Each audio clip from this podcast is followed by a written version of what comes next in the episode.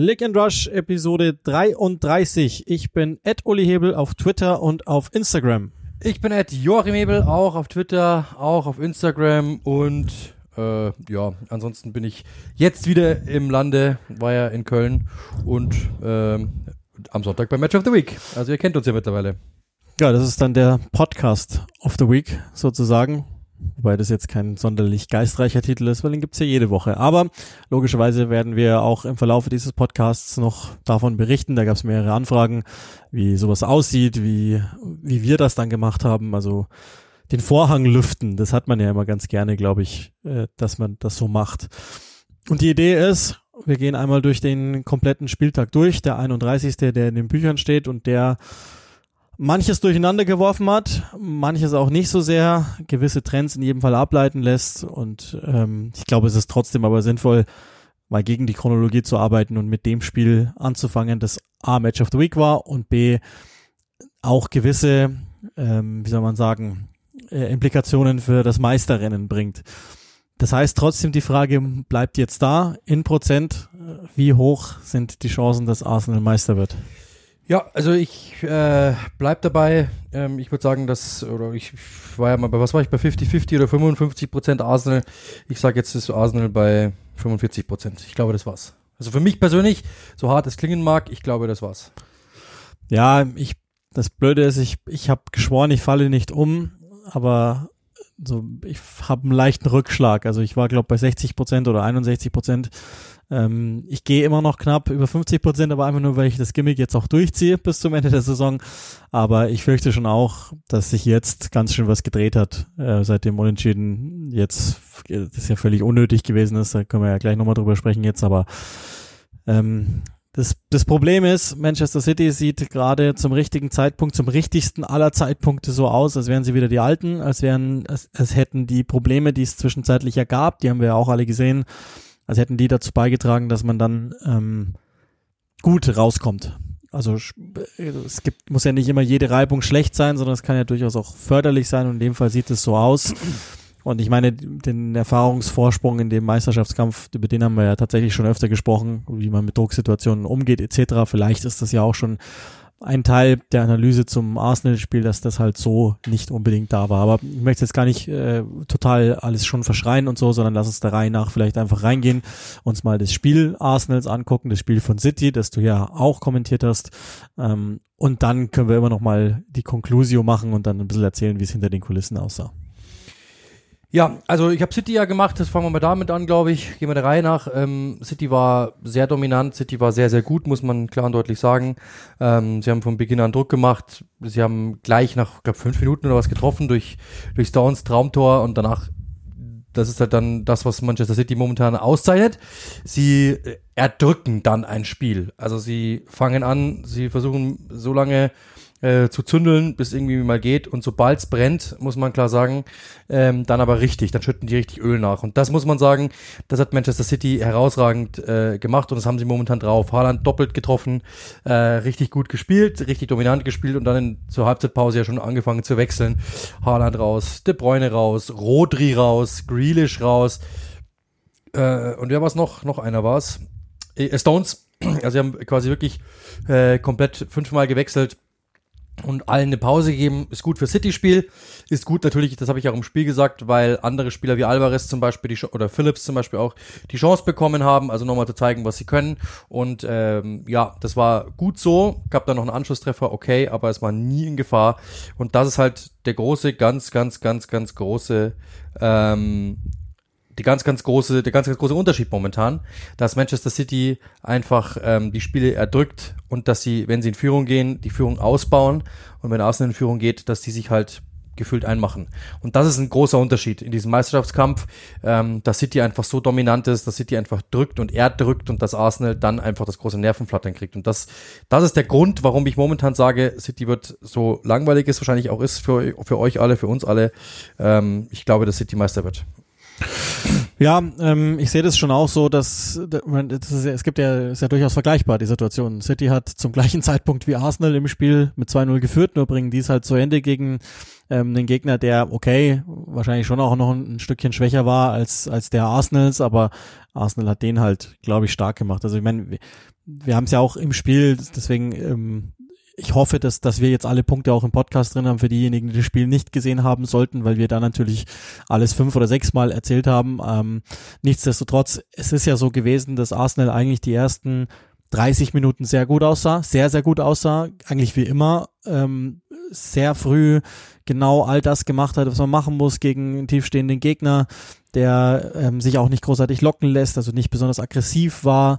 Äh, und dann läuft eigentlich soweit alles gut, bis es bei Thomas eine etwas schwächere Phase gibt, die es im Übrigen immer mal wieder gab. Also wir haben ja gesagt bei Thomas, dass er in dieser Saison einen großen Sprung gemacht hat. Das ist auch so, aber es, das ist halt der Unterschied immer noch zu Manchester City. Also es gibt mehrere im Kaderbau, aber der eine ist, Thomas ist halt für 25 Spiele stark und 10 fehlen halt. Das reicht aber nicht. Und auf der anderen Seite ist natürlich Saliba zum Beispiel verletzt. Ähm, und das ist etwas, was bei City auch passiert, keine Frage, dass sich Schlüsselspieler oder Stammspieler, ich mach's jetzt mal eins kleiner, verletzen, aber die haben natürlich den, den Kader schon so lange auf dem Niveau zusammen, dass die damit recht gut umgehen können und etwaigen Umstellungen. Und dann passiert es halt, dass Thomas eine etwas schwächere Phase hat. Das war ja noch nicht mal total äh, beschissen. Also es waren so fünf Minuten, wo man dachte, okay, jetzt, er, er merkt auch, dass es nicht läuft. Macht er den Fehler, dann ähm, gibt's halt eine Gabriel-Aktion, ähm, das, das ist der Grund. Wir haben ja jetzt mehrfach drüber, teilweise auch in sozialen Netzwerken gesprochen, dass äh, einige von euch mir auch schon Beleidigungen geschickt haben und so, dass ich äh, nicht checke und nicht drauf habe und zu Gabriel Recht. ist doch zu Recht, aber nicht deswegen. ähm, und Gabriel ist doch der Beste und bla bla. Und ich habe immer gesagt, mir ist das immer noch ein Stückchen zu aggressiv. Also ich habe nichts gegen aggressive Verteidiger, im Gegenteil. Äh, ich glaube auch sogar, dass es in der Kombination mit Saliba wahrscheinlich genau der richtige Archetypspieler ist nur mir ist das immer noch nicht vorausschauend, nicht intelligent genug. Und jetzt kann er in dem Fall gehören ihm 50 Prozent der Aktie, weil die anderen schon auf, auf Thomas gehen. Das darf natürlich vorab nicht passieren.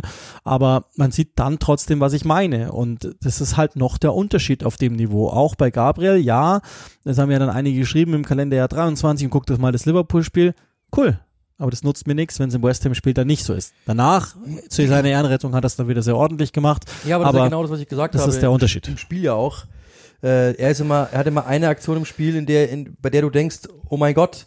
Und äh, lustigerweise war es ja wirklich so. Genau, also ich sag das, und eine Minute später passiert ja. das. Das war, glaube ich, auch nicht mal eine Minute, das war 30 genau. Sekunden und, später. Und das Ding ist, ich habe ja am Anfang der Saison immer in den Podcasts gesagt, als ich angefangen habe, euch meine, ähm, mein, meinen heimlichen Crush Saliba zu nennen, äh, dass Saliba immer nur einen Gabriel-Moment davon entfernt ist, dass ein Gegentor fällt. Und das war der Gabriel-Moment. Ja, genau. Den ich meine. Und das ist halt das große Problem. Also ich mag ihn, ich schätze ihn, ich glaube auch nicht, dass er, wenn, dass wenn man ihn jetzt so, wenn man sich seine Intention überlegt, dass er das irgendwie macht, weil er ich sage jetzt mal, ich überspitze mal be bewusst, äh, nicht der cleverste, sonst, ich glaube, dass das alles nicht der Grund ist oder ich glaube, dass er oder, oder auch, dass er zu aggressiv ist. Ich würde einfach eher sagen, glaube ich, ist so, es ist so, er will Motivation ausstrahlen.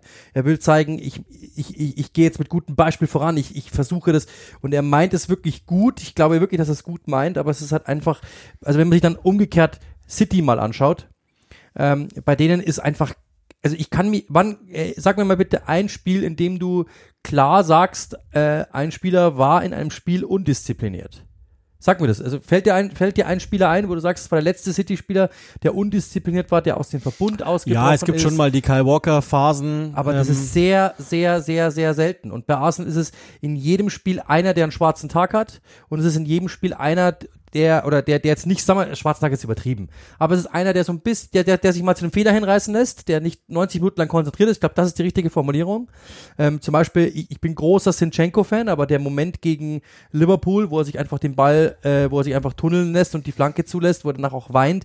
Das sind natürlich so, Saliba hatte mal Momente gegen Leeds zum Beispiel, kann ich mich erinnern. Je, es gibt immer pro Spiel einen, der so ein, der, der drei Minuten hat, in denen er nicht konzentriert ist. Chaka zum Beispiel mal, hatten wir das Thema. Und das ist bei City einfach nicht so. Das, das Konzentrationslevel ist bei City einfach eins höher. Und bei Gabriel ist es einfach das Problem gewesen, dass er dort sich einfach hinreißen lassen. Wie gesagt, er meint das sehr, sehr, sehr, sehr gut. Das ist wirklich so. Ich, ich, ich, seine Intention ist nur die beste, bin ich mir ganz sicher. Der wollte einfach retten, der wollte, der hat wirklich geglaubt, der kann diesen Zweikampf führen, aber er hat dabei vergessen, dass es natürlich auch hohes Risiko ist, dass er geht. Und das ist das große Problem aber, dass du in dem Moment deiner Mannschaft einfach schadest und damit das Spiel natürlich, natürlich auch switchen lässt. Das ist ja klar.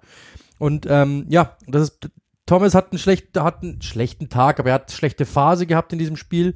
Und dann bist du halt, dann, dann, dann lässt du halt den Gegner wieder rein. Und das Problem ist ja, jeder Arsenal-Fan wird es wahrscheinlich jetzt nicht gerne hören, aber er, er, er wird mir insgeheim recht geben.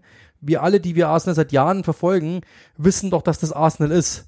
2-0 in Führung gehen und Ja. dann leicht und dann 2% fallen lassen und den Gegner wieder reinlassen. Ja, Und das ist, das ist diese Saison ein großes Problem, dass selbst in den großen, das habe ich im Spiel auch gesagt, im großen Spiel, im großen, in den großen Spielen, ähm, äh, oder, oder, oder insgesamt, sagen wir mal so, gibt es zu häufig Spiele, in denen sie Drama zulassen.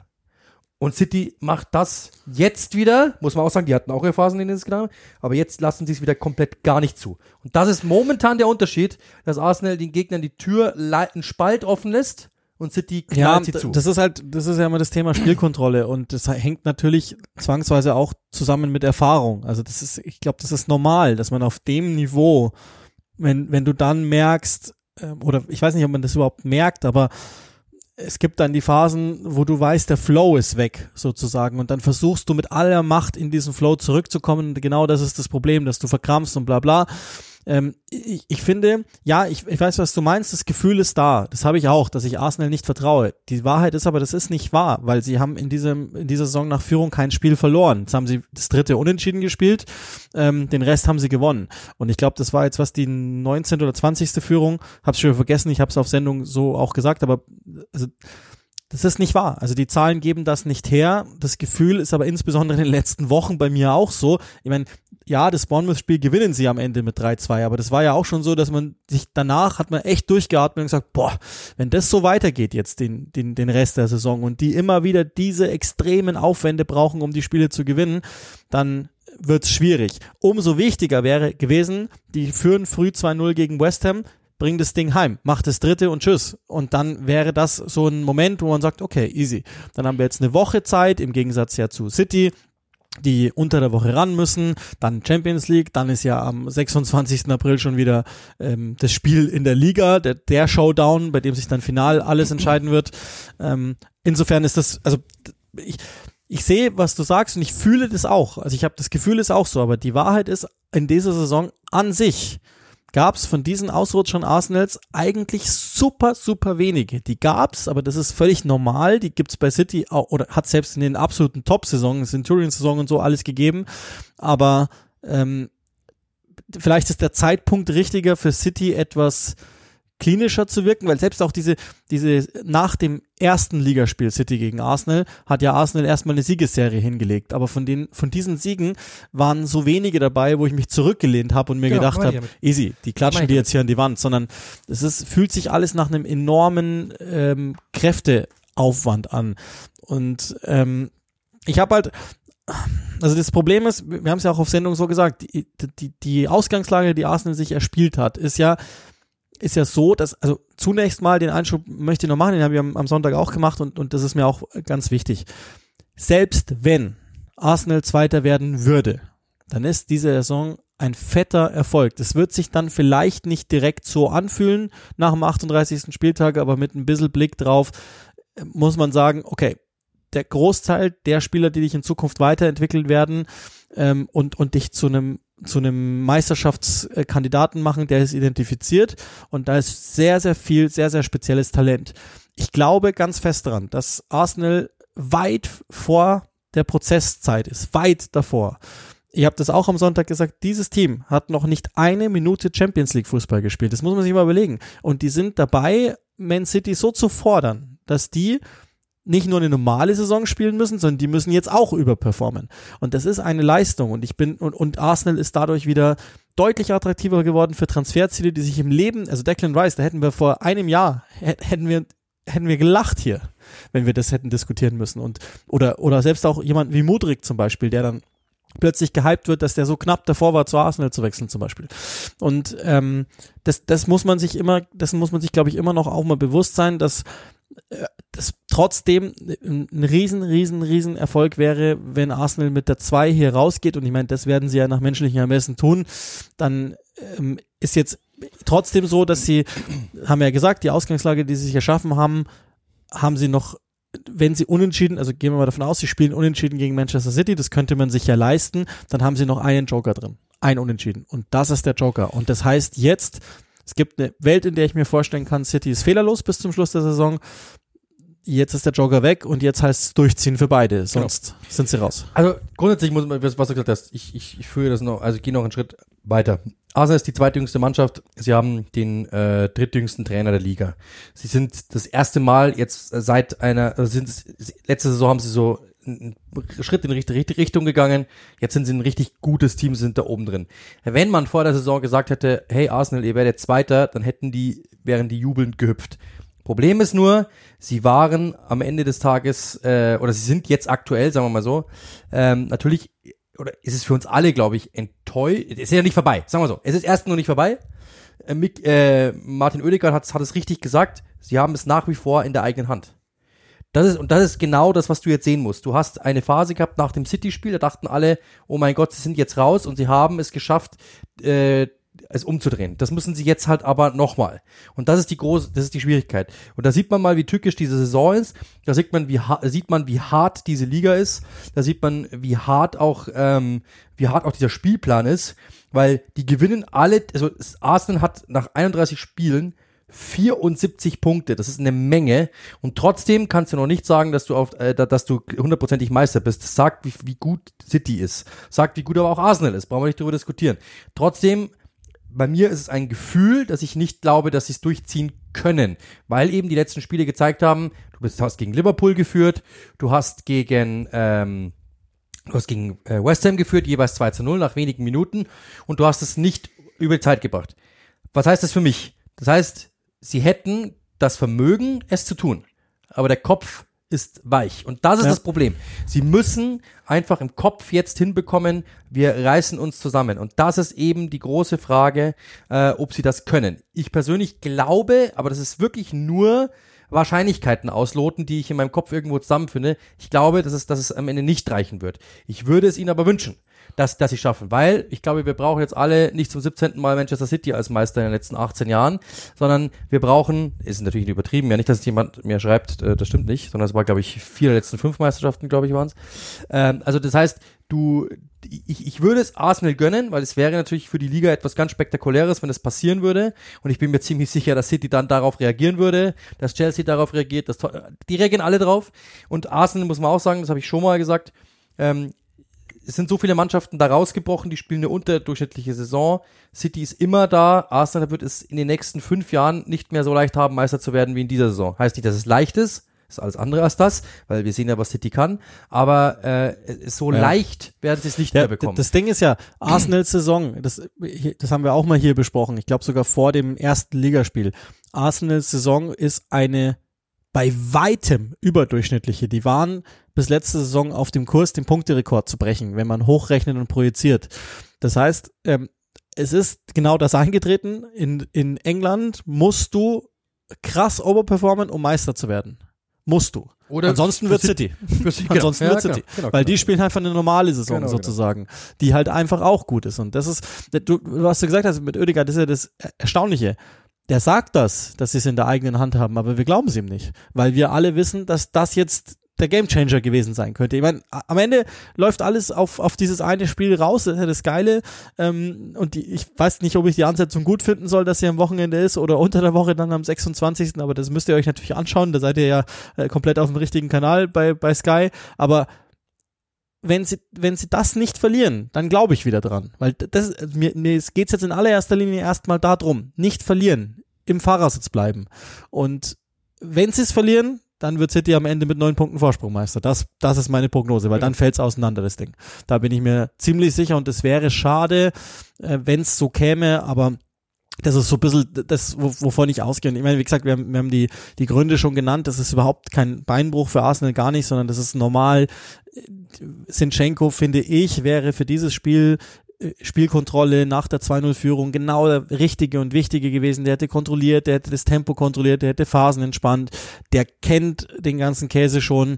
Ähm, wir haben ja im Spiel auch drüber gesprochen, Tierney ist halt, ja, ist ein guter Backup, vielleicht aber nicht mehr für das aktuell präferierte System. Ich weiß nicht, ob er ähm, derjenige ist, der nach innen geht. Das ist der defensiv stärkere Mann, schön und gut. That's it. Das ist auch gar kein Vorwurf an ihn. Der, der ist zu einem komplett anderen Zeitpunkt zu Arsenal gekommen. Ich glaube, dass das wahrscheinlich der richtige Mann für Newcastle wäre. So ein, so ein Mentalitätsspieler, der, der sich defensiv völlig reinhaut und, und alles gut. Aber es braucht auf der Position mehr Spielverständnis, als das Tierney hat. Kein Vorwurf von Ihnen, so ist es nun mal. Und dann kann man auch nochmal drüber reden, also äh, haben mir ein, zwei Hörer auch geschrieben, das habe ich ja vor drei Wochen, glaube ich, beim, beim Leeds-Spiel schon mal gesagt, Arsenal, ich verstehe dann nicht unbedingt, aber das ist wirklich nur einfach ein Verständnisproblem und meistens hat er recht und ich nicht, daher ist alles in Ordnung, aber warum nicht White ins Zentrum ziehen statt Holding, der einfach nicht gut genug ist. Das, ich glaube, da tritt man auch niemandem zu nahe. Der ist nicht gut genug, das wird Arsenal auch wissen und adressieren, aber warum nicht White nach innen ziehen und dann äh, von mir aus ähm, auf der Rechtsverteidigerposition äh, Tierney rüberziehen, meinetwegen, und auf links kannst du dir dann was anderes überlegen nur als Beispiel, ne? Wie, auch immer man dann Rechts- und Linksverteidiger besetzt, es spielt ja am Ende gar nicht die entscheidende Rolle, aber würde nicht in Ben White eine gewisse Sicherheit beispielsweise geben? Ich würde sagen, ja, das ist, wäre mein, meine erste Idee gewesen. Es gab ja auch mal eine Zeit lang als Pate aus, für warum zieht man White nicht auf die Sechs vor? Dann kann der den Part übernehmen, zum Beispiel, weil er halt ballsicherer ist und einen sichereren Aufbau hat. Vielleicht geht's auch darum, nicht in Automatismen einzugreifen, wie gesagt, Mikel Arteta hat in dieser Saison, ich werde ihn nicht überführen, dass er äh, schlechte Entscheidungen getroffen hat. Ganz, ganz, ganz, ganz, ganz selten. Aber ich glaube, dass wenn Tomiyasu fit gewesen wäre, ja, hätte das gemacht. Klar, es, er hat einfach kann keinen sein. Rechtsverteidiger gehabt. Er konnte nicht anders, zumindest glaube ich das so, dass er sich gedacht hat, was muss ich machen? Ich müsste dann einen, äh, wahrscheinlich also müsste dann irgendjemand auf Rechtsverteidiger finden, der das sauberer spielt. Da hat er jetzt keinen. Suarez ist ja nicht mehr da gewesen oder ist er nicht mehr da. Ähm, Tomiyasu war verletzt. Ich glaube, wenn Tomiyasu fit gewesen wäre, hätte er White reingezogen. Bin ich mir jetzt, oder Tomiyasu Möglich, ja. geht ja genauso. Geht auch, auch, genau. Das, das, und dann, dann sind wir schon wieder bei, bei, wobei auch Holding trotzdem der dritte Mann zu sein scheint auf der Innenverteidigerposition, wenn ich ja, das richtig so identifiziere.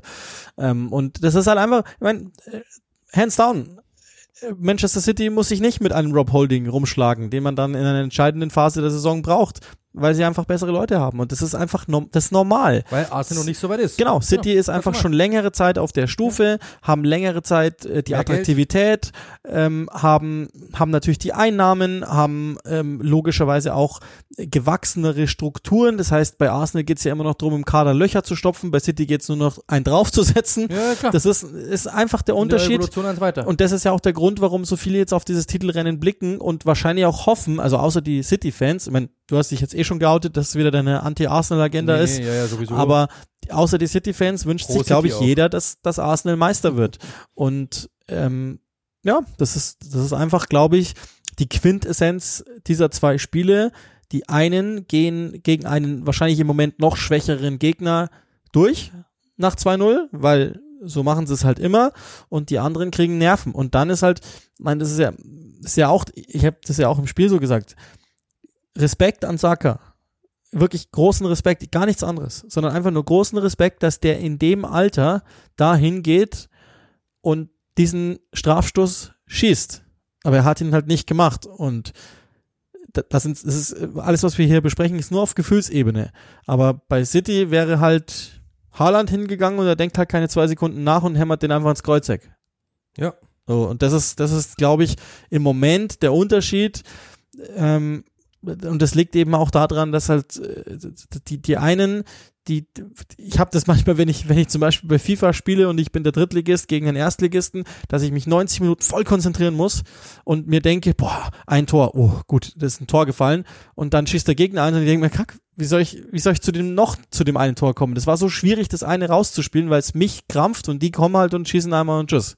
Und so fühlt sich gerade in den Meisterrennen auch an, dass die einen sich alles hart erarbeiten müssen und bei den anderen läuft es einfach so raus, weil, ich meine, das ist uns ja auch klar, wenn es bei City jetzt nicht funktioniert in der Saison äh, mit der Meisterschaft, ja mein Gott, dann werden sie halt nur Champions League Sieger. Das ist ja eh das gro also bei City ist die Gewichtung schon immer erstmal, das glaube ich auch tatsächlich erstmal der nationale Titel ist wichtig und dann Champions League, aber dass die jetzt irgendwann mal diesen Titel wollen, ist klar und ja, wahrscheinlich ist das auch so, dass, dass das auch mit reinspielt, dass City halt locker genug ist zu sagen, wenn es jetzt mal nicht klappt, dann ist auch okay.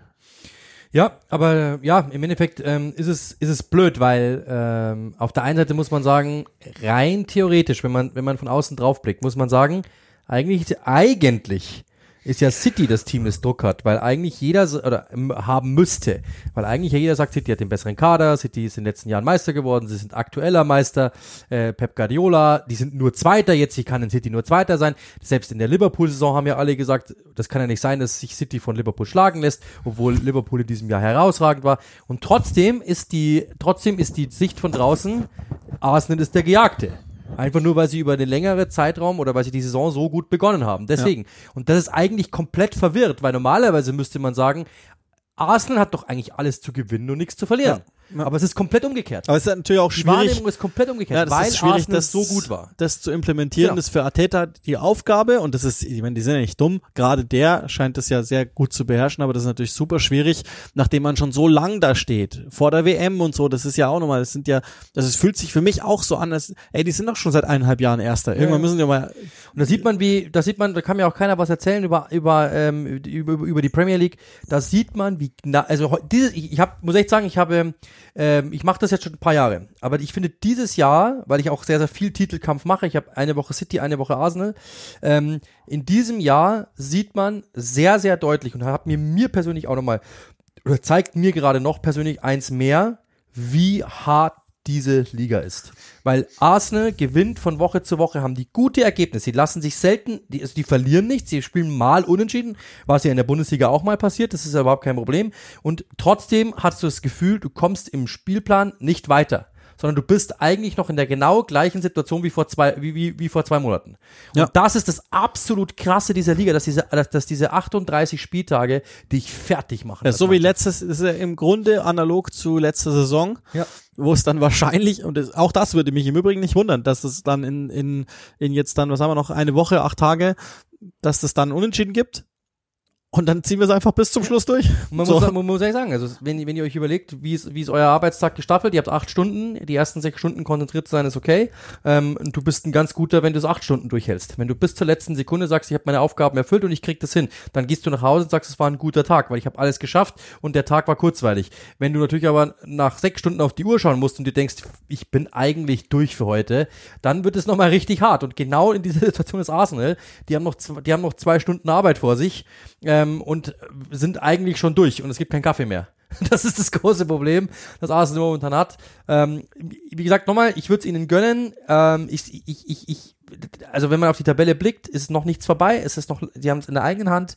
Es ist alles okay. Nochmal, es ist eine super herausragende Saison. Wenn sie am Ende Zweiter werden, darf eigentlich, das ist das große Problem, das ist immer Point of View. Eigentlich darf keiner sagen, das war eine schlechte Saison. Es werden am Ende des Tages trotzdem alle sagen, weil sie wissen, wo Arsenal war. Und ich muss auch sagen, ich bin deswegen negativ gestimmt oder zumindest nicht negativ, aber ich, ich bin deswegen pessimistisch so, weil ich einfach schon gesehen habe, was Arsenal kann und wie viel Prozent sie davon momentan abrufen. Oder zumindestens wie konsequent sie die Spiele zu Ende führen. Und das macht mir Angst. Äh, es ist nicht so, dass ich sage, ähm, ach, ich will, dass City Meister wird oder so, habe ich gerade schon gesagt, sondern Arsenal würde der Liga gut tun als Meister. Ich glaube, jeder, den, jeden, den du fragst, würde, würde, würde das sagen. Aber ähm, ist einfach nur hochgerechnet, wie viele Fehler sich Arsenal momentan erlaubt im Vergleich zu City. Das, glaube ich, ist die richtige Formierung. Arsenal erlaubt sich momentan im Vergleich zu City einfach mehr Fehler, mehr Unkonzentriertheiten und das hochgerechnet von, von, von, von vorne nach hinten kommt bei mir raus, dass City einfach ein stabiler ist und am Ende zwei Punkte vorne sein wird oder so, keine Ahnung. Und das ist, das ist der Grund, warum ich sage, City wird's. Und nicht, weil ich irgendwie glaube, dass Arsenal schlecht ist oder sowas, sondern ja. es ist ein, Arsenal spielt eine sehr, sehr, sehr, sehr gute Saison, aber du musst eine überragende Saison spielen. Ja, das ist ja, also der, der Satz, den ich jetzt seit, keine Ahnung, zwei Jahren im Podcast immer einfallsreicherweise sage, der gilt ja immer noch. Und das, und das hat auch hoffentlich niemand falsch verstanden. Es gab diese Phase zwei Wochen nach der WM, als es bei City nicht gepasst hat, als irgendwas komisch wirkte, wie gegen Leipzig eine Hälfte lang und so. Aber, das zeigt ja zum Beispiel das Champions League-Spiel gegen Bayern München, an einem guten Tag, und ich will fast sagen, an einem normalen Tag ist Manchester City die beste Mannschaft in Europa. Das gilt. Immer noch. Das ist die beste Mannschaft in Europa an einem guten und normalen Tag. Und genau das ist der Grund, warum ähm, ich immer wieder gesagt habe, wenn Arsenal das packt, dann haben sie krass überperformt, dann ist das eine der, der, der heftigsten Leistungen der, der letzten Jahre. Das ist nicht ganz Leicester, aber es geht in eine ähnliche Richtung.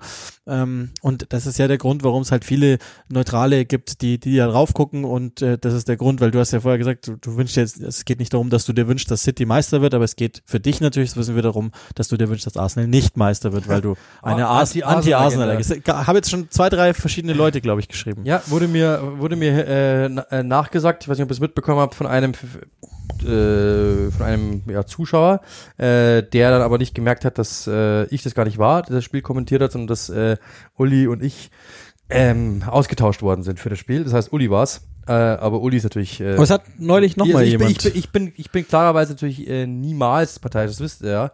Uli aber schon. Nee, das ist deine Anti-Arsenal-Agenda. Absolut. Äh, Kurzes Wort zu West Ham noch, weil das auch nicht untergehen darf, ähm, war wieder eines dieser Spiele, wobei das jetzt noch kein deutliches Endspiel war oder so, das war wahrscheinlich schon Fulham war, war krasser für die Saison von West Ham United, aber es ist schon so, dass wann immer David Moyes zur Disposition steht, sind die Ergebnisse gefallen. Jetzt kann man sich die Frage stellen, okay, warum nicht gleich zum einen und zum anderen ähm, ist natürlich auch, auch das ist ja Teil der Wahrheit, ähm, dass das ist schon eine starke Leistung jetzt gewesen. Für die, da bin ich mir ziemlich sicher, wird's reichen. Das haben wir im Spiel ja auch so gesagt. Jetzt noch ein Sieg und dann habe ich sie mit dabei. Dann ist es, glaube ich, eine relativ entspannte Situation. Und auch da nicht zu vergessen, die Saison ist nicht gut, keine Frage. Da ist auch keiner mit glücklich. Es ist ja immer noch nicht entschieden, auch wie es im Sommer dann mit David Moyes weitergeht, egal wie die Saison jetzt ausgeht. Aber auch da, die haben die Möglichkeit, zum zweiten Mal in Folge in einem europäischen Halbfinale zu stehen und die Wahrscheinlichkeit ist nicht so klein. Das heißt, da muss man auch, finde ich mal, also ich, ich habe das auch schon am Sonntag gesagt, ich verstehe nicht, warum das jetzt so schnell gegen David Moyes sich dreht, wenn es inhaltliche Gründe hat, dann bin ich der Erste, auch das wisst ihr jetzt inzwischen, der gerne mal mitkritisiert, was da so sich tut, aber rein die Zahlen, finde ich, hätte der mehr Kredit verdient. So, das ist, das ist, das ist der Punkt dazu. Die Leistung war von Arsenal äh, bewilligt, keine Frage, aber ähm, war trotzdem eine gute dann am Ende auch gegen, gegen Arsenal und das muss man dann, glaube ich, auch mal entsprechend würdigen. Dann haben wir versprochen, ähm, so, also ich weiß nicht, wie sinnvoll das ist, ins, ins haarkleinste Detail zu gehen, aber logischerweise gab es einige Interessenten von euch, die, die sich in Richtung Match of the Week ähm, gefragt haben. Wir sind ja, also ich habe tausendmal die Frage bekommen, warum ist das so und warum nicht? Und ehrlich gesagt, die, die ganz ehrliche Antwort ist, das wissen wir auch nicht genau. Ähm, Schmiso hatte wohl andere Dinge zu tun für Sky. Ist, ist ja auch völlig normal. Und dann hat man das mal ausprobiert in der Kombination mit uns beiden das ähm, ja einfach nur, um, um auch für die Zukunft vielleicht mal auszuloten, wäre das was, eine Vertretung oder wie auch immer. Tatsächlich die ehrliche Antwort ist, das wissen wir auch gar nicht, das ist auch überhaupt nicht unser Business, sondern unser Business ist, unseren Job gut zu machen. Das haben wir am Sonntag versucht und haben es ähm, hoffentlich zu eurer Zufriedenheit gut geschafft. Und ähm, ansonsten äh, musst du mehr erzählen, weil für mich war es relativ entspannt. Das war für dich der Ritt. Ja, ähm, also äh, erstmal natürlich vielen, vielen Dank fürs Feedback. Wirklich, das war bahnbrechend. Also ich habe keinen einzigen negativen Kommentar gelesen. Wirklich ernsthaft. Also es gibt immer einen negativen Kommentar, immer irgendwo. Ich habe keinen einzigen gelesen und ich glaube, weil ihr es uns einfach echt auch gönnt und weil ihr merkt, dass wir das wirklich mit Herzblut machen. Deswegen vielen, und uns hat das sehr, sehr viel bedeutet. Deswegen vielen, vielen Dank. Die einzigen Kommentare, die ich äh, jetzt nicht gelesen habe oder die, die, die kritisch waren, waren, das war kein Handelfmeter, das war kein Foul, sowas halt. Ja gut, aber das ist ja schön. Das, das hast du immer genau. und die Diskussion ist ja auch gerne gesehen. Also ähm, die Anfrage kam halt irgendwann mal von Sky, so quasi, ob ich mir das halt äh, vorstellen könnte. Da wäre halt was frei und man will es halt mal testen, ob ich, ob, ob ich das kann. Ähm, weil äh, also es gab ja die Idee schon mal, ich weiß nicht, ob ihr das mitbekommen habt. Ich glaube, Tottenham gegen Manchester City wäre das gewesen, da wäre ich auch der Kommentator gewesen. Das ist dann ausgefallen, weil die Queen verstorben ist an diesem Wochenende. Da wäre aber äh, Michael Leopold, glaube ich, der Moderator gewesen und ich wäre nur Kommentator gewesen. Und jetzt hat äh, ich habe das einfach mal fallen lassen in einem Gespräch, dass ich mir das vorstellen könnte. Und dann hieß es, ähm, dass eben an diesem Tag frei ist, in Anführungszeichen, dass da dass das, das äh, Florian Spitzer-Sommerfeld, ähm, ich glaube beim Handball war der, war der aktiv. glaube auch, ja. Ähm, und deswegen hat's geheißen, da wäre frei, ob ich mir es zutraue. Und dann habe ich gesagt, ja klar. Und dann meinten sie, ja, wollten sie ja sowieso mal testen, ob das vielleicht was wäre für die Zukunft.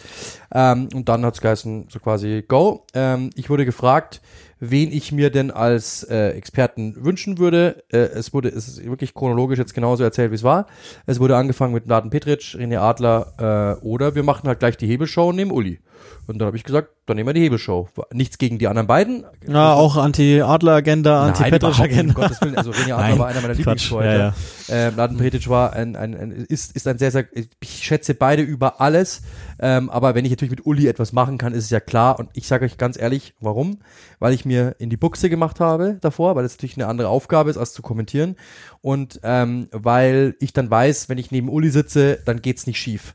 Weil ich sitze neben ihm 73 Stunden am Tag und deswegen ist es halt für mich ganz normal, wenn er da ist. Plus, ich weiß, wenn ich mal drei Sekunden nichts sage, dann übernimmt er, weil er es merkt. Uli weiß, wie ich ticke. Das heißt, ich wusste, dass wenn irgendetwas nicht funktioniert, ich Uli denkt, Uli ist ist ist, ist das ist das äh, ist Fernsehen gewohnt und ich wusste, dass selbst wenn mir mal, wenn ich mal am Schlauch stehe, der kommt äh, und und und und merkt das, weil er mich kennt. Und das macht es mir natürlich leichter in einer Situation, in der ich wusste, in der ich Druck haben werde, ähm, dass er mir hilft. Und das war der Grund, warum ich Uli genommen habe. Und ähm, ja, dann haben wir, logischerweise kriegst du dann einen Ablaufplan, den musst du auch erstmal verstehen. Ich glaube, das wissen viele nicht. Das wirkt ja alles immer so, als wäre das von A bis Z ähm, total äh, wie sagt man, organisch, das ist einfach, man leitet über von A nach B, aber man muss ja wissen, was als nächstes kommt. Ja, und, die Crew muss es vor allen Dingen wissen. Also für wissen. dich ist ja das eine, dass du es Genau. moderierst und weißt, ich muss von A nach B, Ja. aber Fernsehen ist ja träge, da müssen 80 Knöpfe gedrückt Genau. werden, sodass ihr das nächste Bild zu Hause seht. Und ähm, ich glaube, das kann man schon mal vorne wegnehmen. Fetten Dank an, an die, die es ähm, uns oder im Speziellen dir ziemlich leicht gemacht Genau. haben. Also wir hatten, äh, und, und genau, also wenn zum Beispiel angenommen, angenommen, ich gebe jetzt mal ein Beispiel, ich äh, moderiere an, äh, es, gibt, es gibt ja noch eine Grafik, die uns zeigt, dass David Moyes der dritt ähm, erfahrenste Trainer der Premier League Geschichte ist und diese Grafik ist einfach nicht da. Kann ja sein, die ist kaputt, die kann man nicht anzeigen oder ich sage, wir schauen uns die Bilder vom Aufwärmen an und die Bilder sind nicht da, das gibt's manchmal. Dann musst du halt flexibel sein oder auch natürlich die im Hintergrund müssen flexibel sein, weil die müssen diese Bilder natürlich auch in, zu dem Zeitpunkt da haben und müssen den richtigen Knopf drücken. Wenn die den falschen drücken oder zu spät drücken, dann sehe ich schlecht aus und so weiter und so fort. Ihr, ihr kennt die Spielchen. Ähm, und deswegen, das hat super funktioniert. Ein absolutes klasse Team. Von A bis Z war das einfach nur cool. Unser direkter Vorgesetzter, der den Dienstplan auch immer macht, war der Leiter der Sendung, ähm, der auch einen klasse Job gemacht hat, der mich sehr, sehr gut geführt hat. Aber da geht es natürlich darum, was ihr, äh, was, was ich auch, und, also ich unterschätzt habe, aber was ich auch erstmal so lernen musste, ist, du kriegst einen Ablaufplan, den musst du dir halt einfach reinpfeifen. Und ich habe dann mit einem befreundeten ähm, Leiter der Sendung, der bei einem anderen Sender arbeitet, Daniel Kerst, ähm, gesprochen. Der hat mir alles gezeigt, einfach so, hey, überleg doch mal, schau mal, das ist so und so, das ist ein Block, das ist ein Block, denk doch mal so. Und innerhalb von zwei Minuten saß ich da und dachte mir, ich habe den kompletten Plan verstanden, das gibt's nicht. Der hat mir den kompletten Plan erklärt in einer, in einem Satz. Unfassbar. Weil das ist das. Und, und dann konnte ich das durchgehen. Habe das natürlich ein paar Tage davor mehr oder minder auswendig gelernt, im Kopf 13 Mal durchmoderiert, mit, äh, mit den passenden Fragen, mit den passenden Überleitungen, mit Anmoderationen. Und dann sitzt du da halt, es wird geprobt, ähm, es wird eine Schalte zu Sky Sport News gemacht und so. Da gibt's natürlich ein paar Sachen, die, muss, die mussten davor gemacht werden. Du musst geschminkt werden. Und dann sitzt du da und dann äh, geht's los. Und dann habe ich natürlich davor schon äh, Moderationskarten mir gemacht, dass ich genau weiß, wann ich wo zu sein habe und so. Ja, und dann ging's los. Und am Anfang, glaube ich, war das noch verhältnismäßig, ich würde sagen, steif. Ein Ja, steril. Ich glaube, also was, was ihr wahrscheinlich auch nicht wisst zu Hause, ähm, also ich, ich kenne es ja aus, aus anderen Begebenheiten, habe schon ein paar Mal so ein paar Stundenstrecken gemacht auch. Ähm, du bist ja ständig im Kontakt mit dem besagten Leiter der Sendung, der wiederum in Kontakt permanent ist mit seiner Regie, mit seinem Ablaufredakteur, mit ähm, mit unserem äh, ähm, Ablaufredakteur, der sich um uns kümmert sozusagen und und dafür sorgt, dass äh, das Licht passt, dass die Schminke richtig sitzt, bla bla. Das heißt, da wird permanent kommuniziert und ähm, am Anfang ist es logischerweise so, dass beide sich aufeinander eingrooven müssen. Das hat dann eh, finde ich, recht gut geklappt, dass man am Anfang logischerweise waren meine Antworten kürzer, weil ich nicht wusste, wie ist das Timing intern. Also sind wir im Zeitplan oder sind wir es nicht?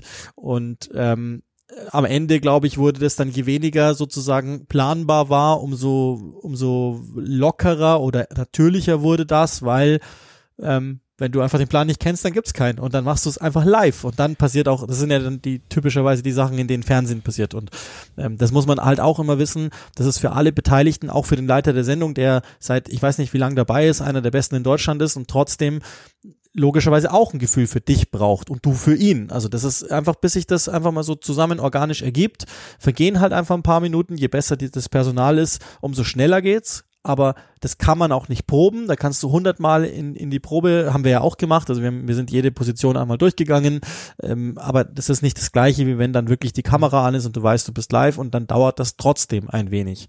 Und ähm, das ist halt auch Teil der Wahrheit, dass das ist einfach eine also auch für mich, ne, ich habe wie gesagt ein paar gemacht ähm, und und bin durchaus da, damit einigermaßen vertraut. Trotzdem anderes Studio und sofort eine andere Situation. Das ist einfach so. Du sitzt anders, du, du hast einen anderen Kamerawinkel, dann ist, gibt's jetzt in dem Fall gab es drei Kameras.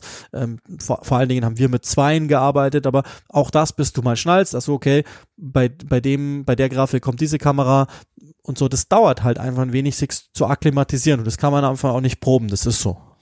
Genau, und dann geht es halt einfach darum, das, das zu moderieren. Am Anfang natürlich denke ich halt, denkst, oder ich, bei mir war es so, ähm, von Minute zu Minute wurde das weniger, oder denkst natürlich, warte mal kurz, was kommt denn als nächstes und so. Du musst dich ja auch erstmal eingrooven, wie läuft das und irgendwann mal, du wirst halt von Minute zu Minute ähm, komfortabler mit der Situation und sagst, ah, okay, cool. Und dann irgendwann vergisst du dann, das ist wirklich so. Also ich habe dann wirklich in der zweiten Hälfte komplett vergessen, dass die Kamera da ist und es wurde einfach normal dann auch im Nachlauf, dass du halt einfach da sitzt und dass wir quatschen und dass es einfach so passt.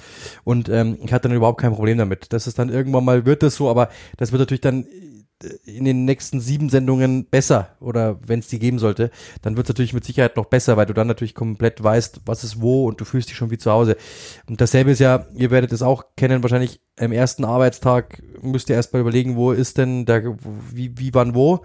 Äh, und es wird dann irgendwann mal zum, von Mal zu Mal besser und dann wisst ihr ganz genau, ah, okay, ähm, wenn ich das mache, passiert das und das und dann ist es, ist es so. Und es war bei mir im Kommentar ja dasselbe. Also die ersten zwei Spiele überlegst du noch und irgendwann läuft's einfach und dann passt es. Äh, und dann bist du irgendwann sicher und es kann passieren, was will und du kommst trotzdem durch. Und das ist, hier wird es mit Sicherheit genau sein. Ich habe natürlich davor mit ein paar Leuten gesprochen, äh, mit, mit, äh, mit Nele Schenker zum Beispiel, die mir sehr, sehr gute Tipps gegeben hat, was das Studio betrifft, was so das äh, alles rundherum betrifft und ähm, die sehr, sehr cool ist, die ich sehr, sehr, sehr, sehr schätze und die mir wirklich sehr, sehr nett geholfen hat. Ähm, und natürlich auch mit den, mit, mit, mit Uli bisschen geredet davor, äh, mit eben äh, Daniel Kerste lange geredet, also mit Leuten, die halt einfach das schon gemacht haben und die mir einfach dann gesagt haben, mach das so, mach das nicht so, mach das so und dann gewinnst du halt ein Gefühl dafür, wie es einigermaßen geht. Und ich wusste, wie gesagt, mit Uli, dass es funktioniert.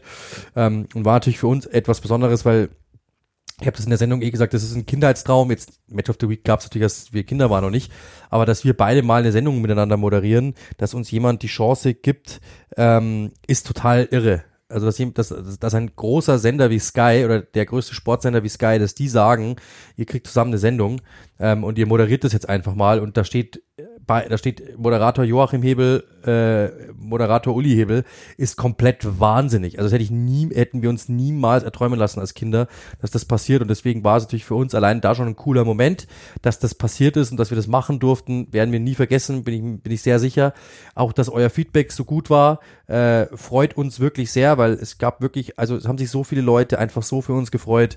Ähm, ein Kollege von einem anderen Sender, der geschrieben hat, dass es einfach eine Inspiration war, äh, dass zwei Brüder, die einfach das immer wollten, die das geschafft haben, dass es mit Hingabe, mit Fleiß, ähm, das, das, das bedeutet mir wirklich sehr, sehr viel, dass Leute das sehen, weil äh, die hätten auch sagen können, das sind zwei Typen, die nehmen sich wichtig und jetzt halten sie da ihre, ihren Rüssel in die Kamera, was auch so ist. Aber nein, Schwan, aber das, das, das halt, das halt äh, wirklich, dass Leute auch erkennen, dass wir wirklich dafür hart gearbeitet haben und das freut uns sehr auch, dass Leute auch mir geschrieben haben bei LinkedIn oder sowas, hey, ihr beide habt euch das verdient, weil ähm, das ist einfach Next Generation so quasi, ihr macht das richtig gut und was ihr über die Premier League wisst und so, das freut uns wirklich, wirklich sehr.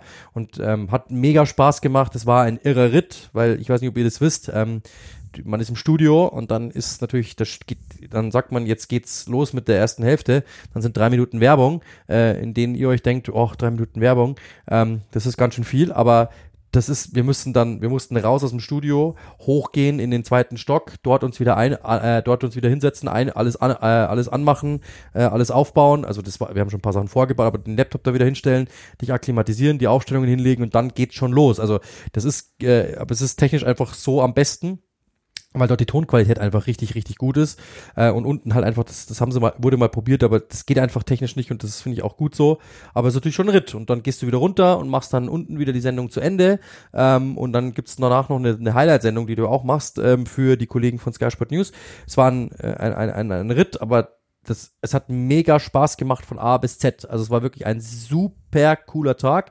Wir waren danach auch fertig äh, mit den Nerven, aber nicht, weil es irgendwie an, weil, weil, weil es irgendwie was nicht gelaufen ist, sondern ähm, es war einfach sehr, sehr viele Eindrücke und es war sehr, sehr anstrengend äh, im, im Kopf einfach das alles zu verarbeiten.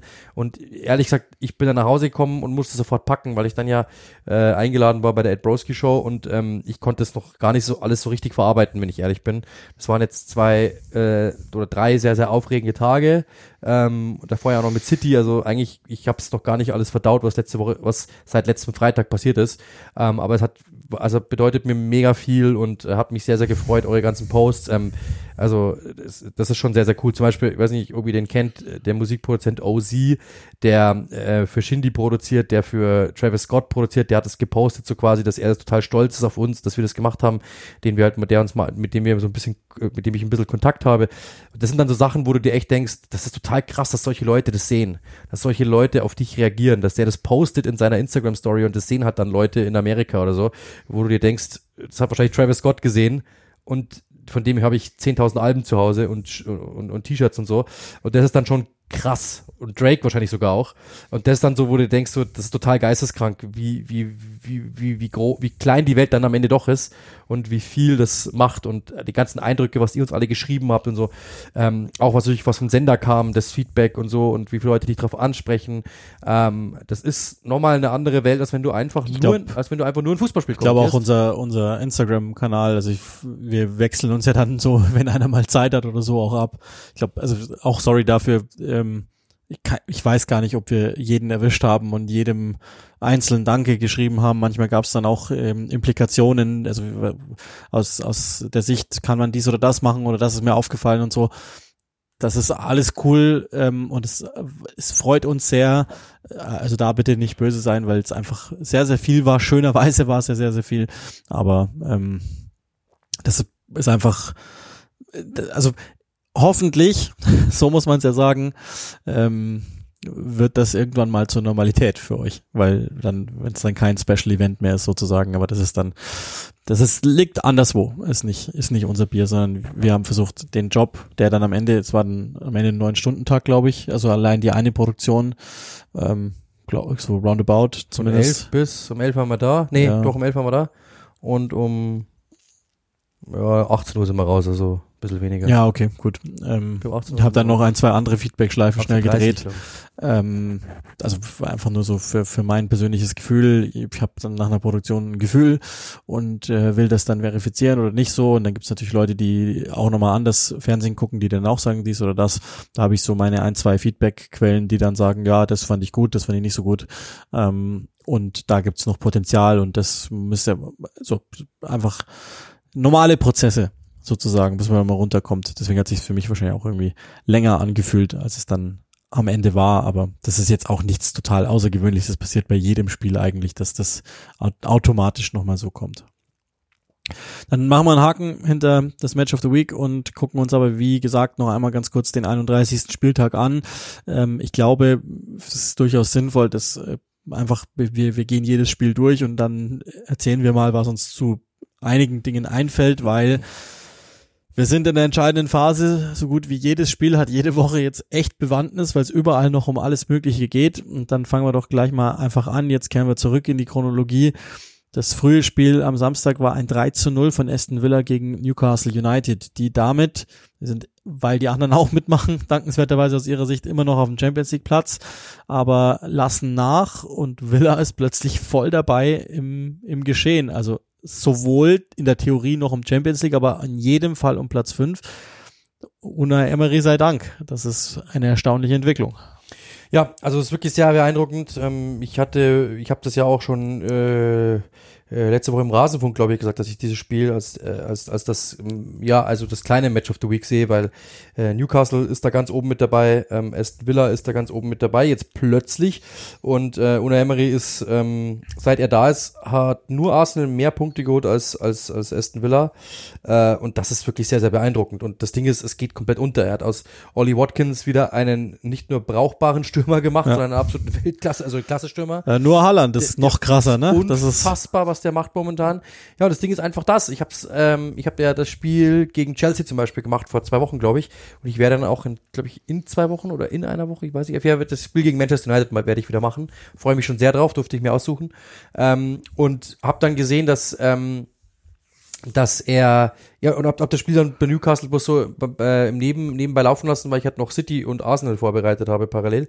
Äh, und muss echt sagen, ich bin sehr, sehr beeindruckt, was er macht, weil er ist ein perfekter Matchplaner, Una Emery. Es ist einfach genial. Du siehst gegen Chelsea, dass ähm, Chelsea hat eigentlich, wenn man ehrlich ist, nur eine, also der Angriff ist verhältnismäßig harmlos, die Defensive ist offen.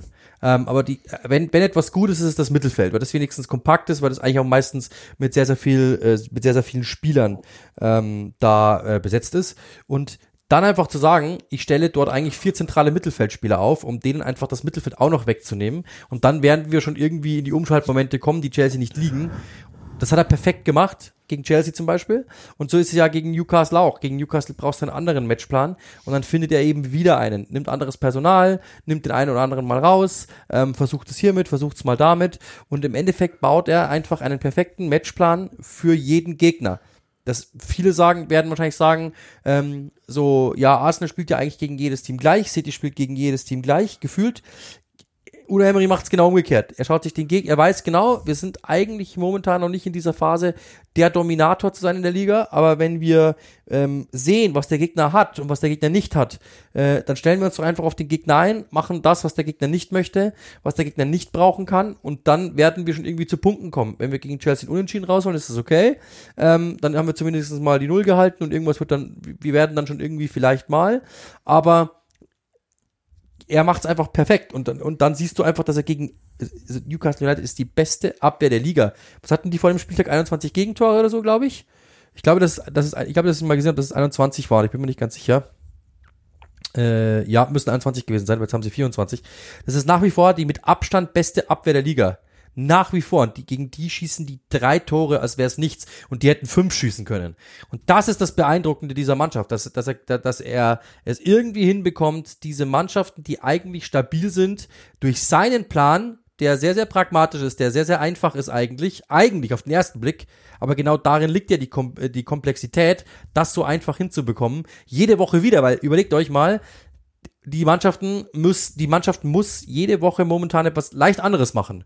Nicht viel, aber es ist ein bisschen anders und mit anderem Personal und er kriegt es immer wieder hin, diese Mannschaft so zu stabilisieren.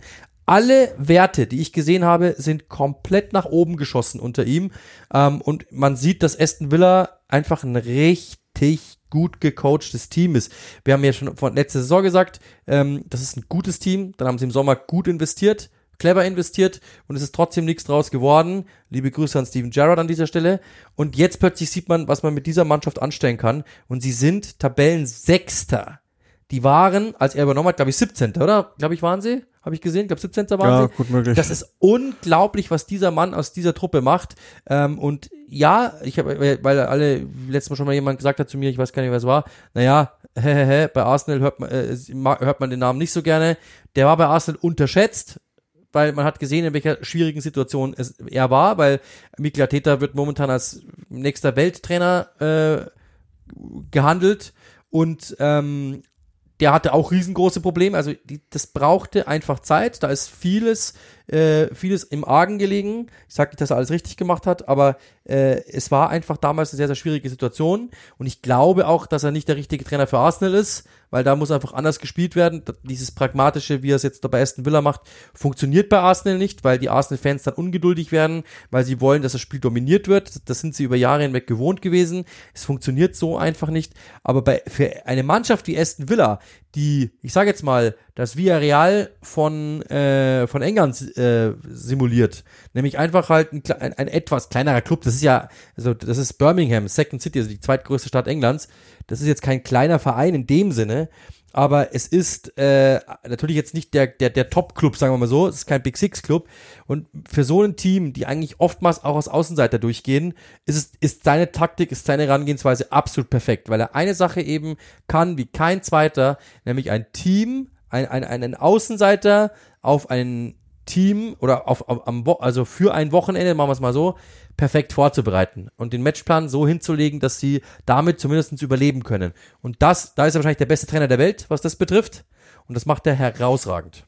Ja, ist halt die Frage, wie weit es dann am Ende geht, aber fürs Erste muss man das, glaube ich, auch mal, mal einmal durchaus äh, wertschätzen. Jetzt ähm, hast du vorhin gesagt, du bist viel im Titelkampf unterwegs und jetzt muss ich mal viele Gespräche mit unserem Arbeitgeber führen, weil ich mache auch an Chelsea und die haben schon wieder verloren, 1 gegen 1 2 gegen Brighton, dazu Champions League aus, was glaube ich eh schon klar war, aber ähm, jetzt hat Frank Lampard glaube ich was sind 18 Spiele glaube ich in Folge nicht mehr gewonnen als Trainer. Jedes mit Chelsea verloren. Ähm, aber reden wir, ich will ja die positiven Dinge in meinem Leben haben, reden wir über Brighton lieber. Ähm, sensationelles Spiel, sensationelles Tor im Übrigen äh, und und wirklich, also es macht große Freude. Leider Ferguson verletzungsbedingt raus. Das ist sowieso, das ist einer meiner heimlichen, oder nicht mehr so heimlichen Lieblingsspieler in der Liga. Ähm, es ist einfach ein schönes Team, dem zuzuschauen. Irgendwie wünsche ich mir, also ich will jetzt nichts gegen Aston Villa sagen, aber dieses Team mit dieser Spielweise, das hätte es verdient, europäisch zu spielen. Everton verliert zu Hause bitter 1 zu 3 gegen Fulham. Äh, Fulham eigentlich ein Team, das fast schon im Urlaub war, weil irgendwie nichts mehr nach unten und nach oben zu gehen scheint. Trotzdem nochmal eine starke Leistung gegen, gegen Everton. Und das ist ja das Problem. Jedes Mal, wenn ich unten denke, die Wahrheit zu kennen, dann passiert irgendwas anderes. Und äh, für Everton ist wieder ein Punkt gleich mit, mit, dem, mit der ersten Truppe unter des Strich, unterhalb des Strichs. Das ist Nottingham Forest. Puh, ähm, ich, ich weiß nicht, was ich mit Everton anfangen soll, weiß ich nicht. Pickford ist in guter Form. That's it. Und irgendwie der Sean Deitch-Effekt ist nicht in der Gänze eingetreten, wie ich es mir gedacht habe. Ich bin aber trotzdem, immer noch nicht, glaub, ich weigere mich zu glauben, dass die absteigen. Ich habe immer noch das Gefühl, dass der Trainer den Unterschied machen könnte, aber who knows. Ja, vor allem, weil er den Abstiegskampf halt auch kennt, äh, klar, und da natürlich ähm, da schon eine Menge gemacht hat, aber also ich muss sagen, diese Saison bin ich, was den Abstiegskampf betrifft, komplett raus, weil jede, es gibt jede, wenn, wenn ihr mal drauf blickt in den letzten Wochen, es gab immer zwei Mannschaften, die sich befreien konnten, aber halt, aber, aber halt abwechselnd. Also es sind nie die gleichen Mannschaften, die irgendwie die Punkte holen, sondern es sind immer andere. Und im Endeffekt stehst du dann da und denkst dir, wer ist es denn diesmal? Ich weiß es nicht. Und das ist, das, das ist die große Frage derzeit. Wer kann sich aktuell befreien und wer ist wirklich das beste Team da unten? Ähm, oder gerade in dem Moment. Und das ist einfach momentan nicht so leicht, äh, nicht, nicht so leicht auszurechnen, finde ich. Bei einem Team sind wir uns wahrscheinlich relativ einig. Southampton verliert 0-2 nach 0-0 zur Pause gegen Crystal Palace und ähm, Crystal Palace ist inzwischen jetzt Chelseas ärgster Verfolger im Kampf um Platz 11. Es ist, es ist wahr. Roy Hodgson der Effekt ist voll da. Also Palace ist raus. Ne? Ich glaube, da müssen wir uns nicht mehr drüber unterhalten. Das, ist, das war final jetzt der Klassenerhalt. Ja, ich glaube auch. Also, Wenn es ja. jemals die, die Sorgen darum gab, ähm, dann ist das, glaube ich, ziemlich klar. Die Wolves, apropos Abstiegskampf, ich habe auch die Wolves äh, so gut wie raus. Mir fehlt noch wahrscheinlich ein Unentschieden, dann haben sie es, gewinnen 2-0 gegen Brentford. Das ist der typische Brentford-Verlauf. Wir haben vor vier, fünf, sechs Wochen irgendwann mal drüber gesprochen, dass ähm, die so Phasen immer haben. Jetzt ist eine Phase, in der geht gerade gar nichts mehr. Aber Platz neun ist mehr als akzeptabel und ich glaube, die Wolves, auch Lopetegis, über den kann man ja ähnliches sagen wie über Una Emery. Es gibt, ähm, soll man sagen, ja. feurigere Vertreter, es gibt äh, anzündenderen Fußball als den, den wir sehen, aber hey, ja, aber es funktioniert. Apropos ähm, Champions League Kampf, also ist, Tottenham ist auch eine der Tragödien der Saison. Aber Bournemouth ist unter Gary O'Neill, habe ich ja auch schon mal hier fallen lassen. Der Typ ist echt gut. Also Bournemouth, das geht nicht, dass die drin bleiben. Es ist unmöglich. Es kann eigentlich nicht sein. Und jeder, mit dem ich auch am Gang jetzt geredet habe, die sagen, ah, nee, Bournemouth geht runter. Die haben plus sechs Vorsprung und gewinnen gegen die Spurs. Das ist ein absoluter Bonussieg. Und dieser Trainer ist Wahnsinn. Der holt das Beste aus dem mit, also ich will nichts Böses sagen, aber das ist der mit Abstand schlechteste Kader der Liga und der holt Woche für Woche das da raus aus dem Kader. Das finde ich Wahnsinn, muss ich sagen. Also das ist, das Vor allem ist mit groß. dem Trainer der Liga, also auch noch, also mit, äh, jetzt, glaube ich, zusammen, die sind beide jeweils 39, wenn mich alles täuscht. Also das ist schon, äh, ist wirklich beeindruckend, kann man nichts sagen. Das ist einfach sehr, sehr, sehr beeindruckend. Über City 3-1 gegen Leicester und West Ham 2-2 gegen Arsenal haben wir schon geredet. United, das haben wir dann logischerweise nicht gesehen, ähm, gewinnt, glaube auch völlig normaler Sieg ähm, mit 2-0 bei Nottingham Forest, ist damit Dritter und ich glaube auch, das ist am Ende das, wo sie landen werden. Ich habe wenig Vertrauen, dass da noch jemand anders kommt, was dann auch schon ein Riesenerfolg wäre für Manchester United. Das sieht man ja auch auf wöchentlicher Basis. Das geht einfach in die richtige Richtung da. Und und da gab es nochmal ein, zwei Sätze dazu zu sagen. Das ist jetzt zum Beispiel wieder so ein Ergebnis, bei dem ich zur Überreaktion neige. Leeds verliert zu Hause. 1 zu 6 gegen Liverpool, die auswärts Ausrufezeichen gewinnen, obwohl die bislang, ich glaube, was sind sind's bei ihnen 70 Prozent der Punkte zu Hause geholt haben. Ich, das ist, glaube ich, der der Wert. Ähm, also das eine ist Leeds, das andere ist Liverpool. Ähm, haben wir auch schon mal drüber geredet. Jetzt, ich, das war glaube ich in der Folge mit mit Flo Blüchel damals, als wir gesagt haben, äh, es wäre jetzt mal an der Zeit, dass Klopp etwas umstellt. Hat er gemacht, spielt jetzt in der in der Arsenal-Struktur, hat zur Folge, dass Trent Alexander-Arnold äh, invers spielen kann und siehe da, alle Probleme sind gelöst. Sein einzig, sein einzelnes Problem, dann hast du natürlich mehr Platz, dann kannst du Salah isolieren mit langen Bällen, äh, dann ist der endlich wieder am Ball, was ja einfach nicht die ganze Zeit nicht war in dieser Saison. Aufgrund der Nunes-Thematik haben wir auch mehrfach besprochen. Und plötzlich sind alle wieder glücklich. Gegen den Ball kannst du weiterhin dein normales Pressing-System haben. Also fettes Kompliment an Jürgen Klopp, diese, diese Veränderung so vorgenommen zu haben. Und ich glaube, das ist im Moment die Struktur, die diesen Spielern am ehesten raushilft. Und bei Leeds ähm, habe ich wieder große Sorge auch. Also es gibt so die zwei, ich bei Nottingham Forest glaube ich nach wie vor dran, dass, dass Steve Cooper am Ende irgendwie schafft, irgendwie tatsächlich.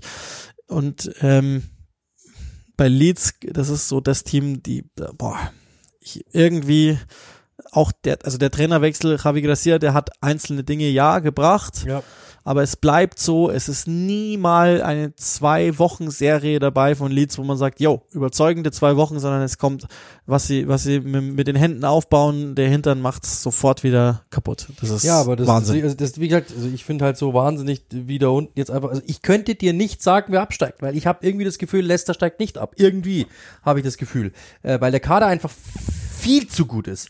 Bei Everton habe ich auch das Gefühl, nee, irgendwie nicht. Bei West Ham habe ich auch das Gefühl, aber bei Bournemouth zum Beispiel würde ich, habe ich lange gedacht, die wird, die steigen ab. Jetzt sind die komplett. Also Ja, bei Bournemouth ist ja eigentlich, wenn, wenn wir, wenn wir die, das zu sagen. die, die äh, Historie sagt uns ja, sechs, 36, 37 Punkte reichen. Ja. Das heißt, sie brauchen nur einen Sieg, dann sind die durch Ja. an sich nach der Arithmetik. Und die sehen einfach, also, und, und wir wir können es ja durchgehen. Crystal Palace, Wolverhampton sind raus, ab, ab Bournemouth.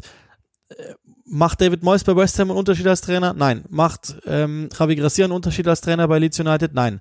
Macht ähm, Sean Dyche einen Unterschied bei Everton? Vielleicht irgendwann mal, im Moment nicht. Macht Steve Cooper einen bei Nottingham Forest?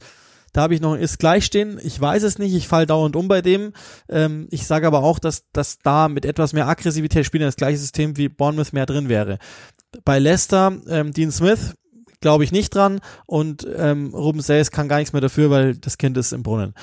Die, die sind weg, da, da lege ich mich fest. Aber der Rest, da, da ist das, das ist so, der macht den Unterschied und deswegen ähm, ist das für mich das Team, also die, die sind in meinem Kopf irgendwie jetzt fast auch gedanklich raus, wobei ich die bis, bis zu diesem Wochenende drin gehabt hätte.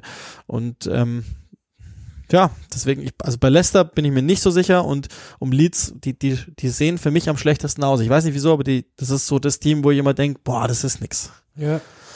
Schwierig. Also ich weiß auch nicht. Ähm, ich finde, ähm, ehrlich gesagt natürlich Leicester nach wie vor. Also das muss ich wirklich sagen. Äh, Ich hab, hatte sie ja gegen City. Es ist schade natürlich, dass die also gegen City war es eigentlich klar, dass es nicht funktioniert. Aber das, das ist schon brutal. Southampton hast du ja schon gesagt, sind für mich auch so gut wie weg, weil es ist ja eigentlich fast nicht mehr machbar. Äh, und, und, und auch, also die spielen jetzt dann gegen Arsenal am, am Freitag. Ich glaube nicht, dass da was zu holen ist. Ehrlich gesagt, äh, die haben gegen City gut ausgesehen. Aber man muss ehrlich sagen, ich habe auch mit dem Kommentator gesprochen, der Southampton gemacht hat am Wochenende. Das ist nach vorne und das muss man ja sagen. Es war war gegen City ja auch so. Die hatten gegen City einen super Plan. Wirklich, haben wir ja schon gehabt, das Thema. Einen sehr, sehr guten Plan. Aber es ist nach vorne überhaupt nichts. Gar nichts. 0,0 Gefahr. Was sagt das dem, was sagt das dem gegnerischen Team? Wir können ruhig mal was probieren, ist doch egal. Ja. Die, die hauen sich keinen rein. Und die haben ja, die haben ja das Personal. Sulemana ist ein Spieler, den ich liebe. Ein überragender Fußballer. Ich, ich, der ist so schnell, der ist so beweglich, der ist so kreativ, der ist so ein ja, aber Baller, aber null effizient. Allen, allen fehlt allen halt, so. allen, allen fehlt halt. Und nochmal, also das, da machen wir dann die Endabrechnung, wenn sie weg sind, wovon wir ja alle ausgehen. Ähm, dann machen wir die Endabrechnung, war der Hasenhüttelwechsel richtig, äh, war, hat man, wundert man sich nicht, äh, okay, wenn ihr lauter 18-Jährige einkauft, ach, wer hätte das gedacht, dass die sich ja, schwer tun werden, in diese Liga reinzukommen aus meiner Sicht mit Ansage, aber ähm, das ist dann ein Thema für einen anderen Podcast. Wir haben in diesem Jahr schon wieder deutlich gesprengt, daher ähm, machen wir es zu für diese Woche. Sag noch mal schnell, wenn du es weißt überhaupt, ich muss nämlich selber auch nachschauen, wo du an diesem Wochenende im Einsatz bist. Arsenal gegen Southampton am Freitag, das ist mein einziges Spiel. Das weiß ich auswendig. Ich bin am Samstag bei Brentford gegen Aston Villa im Einsatz und die Woche drauf, englische Woche, da werden wir dann nochmal gesondert auch über, über ein Spiel reden, das es wert sein könnte, es anzugucken, aber auch, wir sind dann jeweils auch wieder im Einsatz bei, bei einem Team, das ist im Moment nicht wert zu gucken, Chelsea. Ich darf schon wieder mit Chelsea gehen, vielen Dank. Und ähm, nee, macht ja, also Frank Lampard verzückt mich immer wieder aufs Neue, daher passt es schon. Ja. Gut, ich glaube, dann haben wir alles, alles durchgesprochen äh, in diesem Sinne. Ähm, ja, genau, Julian Nagelsmann können wir vielleicht noch ganz kurz sagen, nur ganz kurz, weil wir da auch, wir haben natürlich ein paar Informationen, aber werden jetzt einfach nur das sagen, was äh, öffentlicher gespielt worden ist. Deswegen gibt es jetzt nicht recht viel Neues, wo es ganz kurz erwähnt. Ähm, es gibt erste Gespräche, gab's, was, was, was äh, Florian Plettenberg von Sky gemeldet hat. Er ist äh, auf der Liste, was man hört, vor äh, Luis Enrique. Äh, das sind auch äh, die Informationen, die, glaube ich, bestätigen können von unseren, von unseren Quellen her. Äh, und mehr sagen wir jetzt mal noch nicht, äh, aber das können wir, können auch wir bestätigen. Das sind ja auch offizielle Sky-Quellen. Ähm, in diesem Sinne, wenn es da irgendwann mal was geben sollte, dann werden wir darüber sprechen. Äh, aber noch ist da, glaube ich, keine Entscheidung gefallen, das kann man, das kann man so sagen. Und äh, wird auch, glaube ich, die Leute, nee. die haben jetzt haben ja, haben ja keinen haben ja keinen Stress. So. Mm, ja, die sollten sich jetzt langsam mal einen machen, Chelsea, Stress, aber ja, ähm, es ist, glaube kein Geheimnis, dass äh, der Name nach wie vor, so habe ich es ja auch im, im Spiel schon gesagt am Samstag, der am häufigsten genannt wird, ist, ist Julian Nagelsmann. Es gibt schon unterschiedliche Lager bei Chelsea, die unterschiedliche Dinge präferieren und wie wir auch wissen, ist äh, die Besitzerschaft manchmal impulsiv. Das heißt, äh, ich glaube, die Meldung von jetzt ist jetzt gerade schon gar nichts mehr wert. Aber ähm, das ist nicht unser Job, das sollen andere machen. Wir reden dann, glaube ich, drüber, wenn es soweit ist, äh, dass die jetzt jemanden brauchen, der das Ding in die richtige Richtung bringt. Das ist, glaube ich, allgegenwärtig und jedem einzelnen Menschen komplett klar. Wenn nicht, dann schaut euch gerne nochmal das Spiel aus. Brighton hat die hat die echt auseinandergenommen. Ja, Genau, dann haben wir es aber wirklich endgültig geschafft. In diesem Sinne, wir wünschen euch natürlich eine wunderschöne Woche. Ich hoffe, ihr habt äh, ja eine Menge Spaß mit der Premier League auf Sky, auf jeden Fall. Äh, wir werden es haben, zumindest geben wir uns alle Mühe damit. Und ähm, ja, dann haben wir es nächste Woche wieder bei Click and Rush. Hoffentlich war es jetzt nicht so schlimm, dass das äh, jetzt quasi Mittwoch geworden ist, aber ihr habt ja mitbekommen, wir waren unterwegs ähm, und wir wollten es einfach gemeinsam machen äh, und wir wollten auch das äh, Liverpool-Spiel mitnehmen. In diesem Sinne, äh, viel Spaß mit dem Podcast und wir hören uns nächste Woche. Bye, bye.